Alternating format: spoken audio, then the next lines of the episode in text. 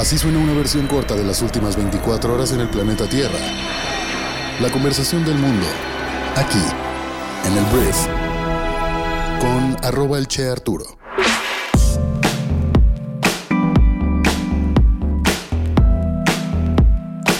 Días, bienvenidas, bienvenidos a esto que es el brief para este jueves 28 de septiembre. Yo soy Arturo Salazar, soy tu anfitrión y uno de los fundadores de Briefy y en este podcast vas a informarte con un resumen de las noticias que debes conocer el día de hoy para ser una persona bien informada. Muchísimas gracias por estar aquí, vamos a comenzar con esto que es el brief. Arranquemos hablando de México y tenemos que hablar primero que nada de Omar García Harfuch, que bueno, este miércoles rechazó tener una relación con las desapariciones de los normalistas de Ayotzinapa o la construcción de la llamada verdad histórica. El aspirante a la candidatura para la jefatura de gobierno por Morena se pronunció después de que la mañana de ayer Alejandro Encinas, titular de la Comisión Presidencial para el caso Ayotzinapa, confirmó que García Harfuch asistió en 2014 a las primeras reuniones entre autoridades que se ocupaban de investigar el paradero de los 43 normalistas secuestrados en Iguala. Esto durante la presentación del segundo informe de la Comisión Presidencial para la Verdad y el Acceso a la Justicia del caso Ayotzinapa. García Harfuch dijo que lo mencionado por Encinas corrobora que no era coordinador estatal y defendió que participó junto con otros servidores públicos federales, estatales y municipales en recabar información acerca del paradero de los jóvenes estudiantes desaparecidos. Yo dije hace algunos días que se decía que desde la cúpula de Morena, la parte más dura, incluidos dicen por ahí AMLO, no están muy contentos de que Omar García Harfuch pueda ser el candidato de Morena a la jefatura de gobierno de la Ciudad de México. Y esto pues va confirmando un poco esa tesis, ¿sabes? Porque pues el hecho de que un funcionario federal del gobierno de AMLO salga a decir esto que claramente solamente te mancha, pues es algo que no te conviene. Si todos estuvieran alineados en que este hombre fuera el candidato de Morena, no dirían absolutamente nada. Vamos a hablar ahora de Morena, pero de los diputados morenistas afines a Marcelo Ebrard.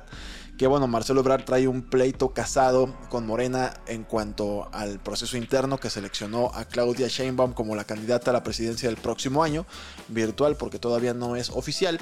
Y ayer estos diputados afines a Ebrard acordaron promover cambios al paquete económico del 2024 para lo cual podría negociar con la oposición si en su bancada no acceden a realizar los ajustes.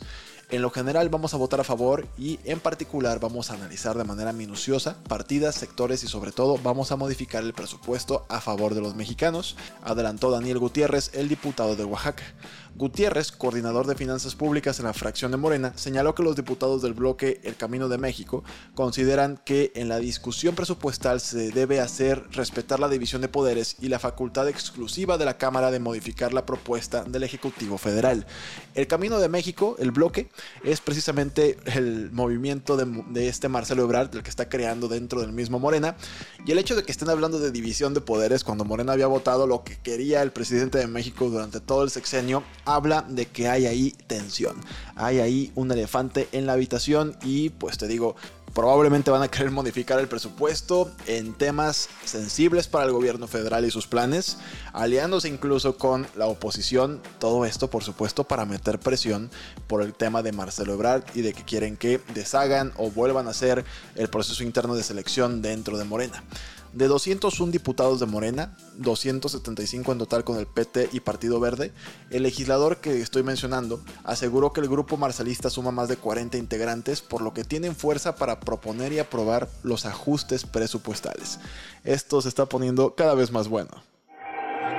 Hablemos de las noticias más importantes del resto del mundo y voy a empezar hablando de Armenia, porque este país dijo que más de 50.000 personas de etnia armenia habían huido de Nagorno-Karabaj, el país desde que Azerbaiyán tomó el control del enclave la semana pasada.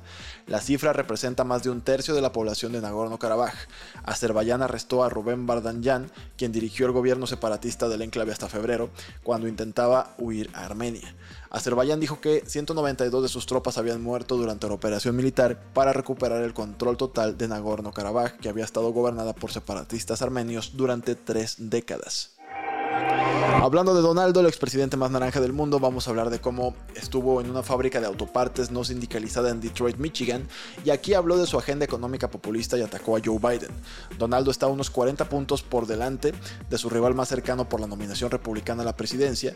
Su discurso de una hora se prolongó hasta el inicio del debate primario de su partido que optó nuevamente por no asistir porque no le conviene ir, porque va ganando por más de 40 puntos, porque prácticamente ya ganó y más bien está haciendo ya su campaña presidencial enfocándose más bien en derrotar a Joe Biden, que yo he visto ya algunas encuestas que lo ponen 9, 10 puntos por delante de Joe Biden.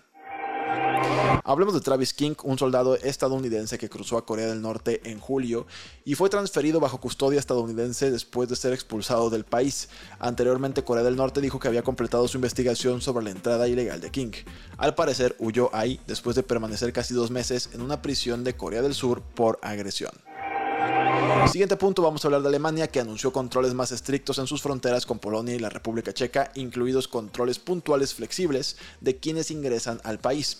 Los socialdemócratas que encabezan la coalición gobernante de Alemania han estado bajo una presión cada vez mayor para actuar ante la afluencia de solicitudes de asilo antes de las elecciones regionales del próximo mes.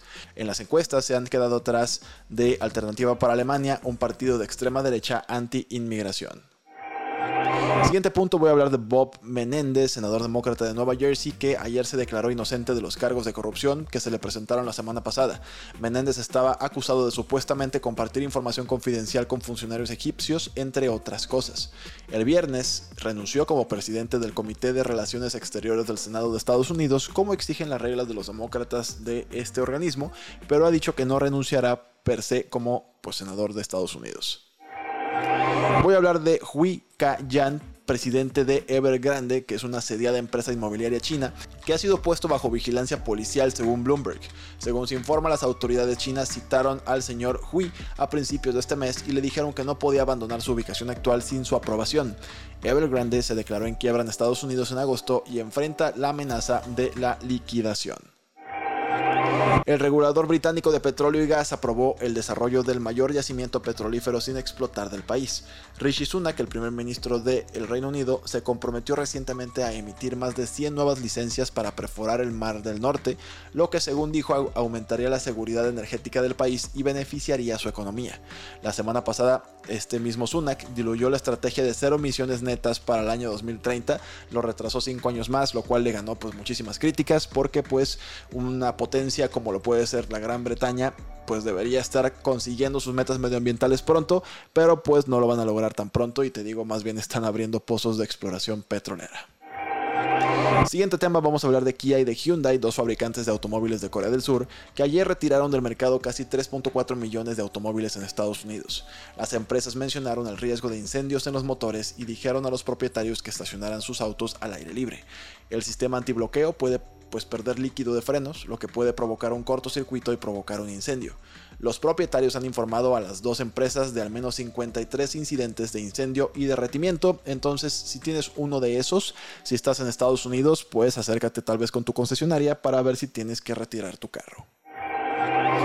Antes de irme, quiero recomendarte una lección dentro de Briefing, nuestro MBA de bolsillo, para fortalecer tu estrategia de negocios en 4 minutos de tu tiempo. Te invito a que vayas a leer o escuchar por qué las ideas en conflicto pueden fortalecer tu estrategia. O si te gustaría desarrollar tu liderazgo el día de hoy, hay otra lección que también publicamos hoy que en 8 minutos te enseña cómo para ayudar a tu equipo a crecer tienes que darles espacio para sufrir. Ambas lecciones escritas por expertos de las mejores universidades del mundo y espero que te generen mucho valor y que puedas mejorar tus habilidades de management invirtiendo entre 3 y 8 minutos en el caso de estas lecciones.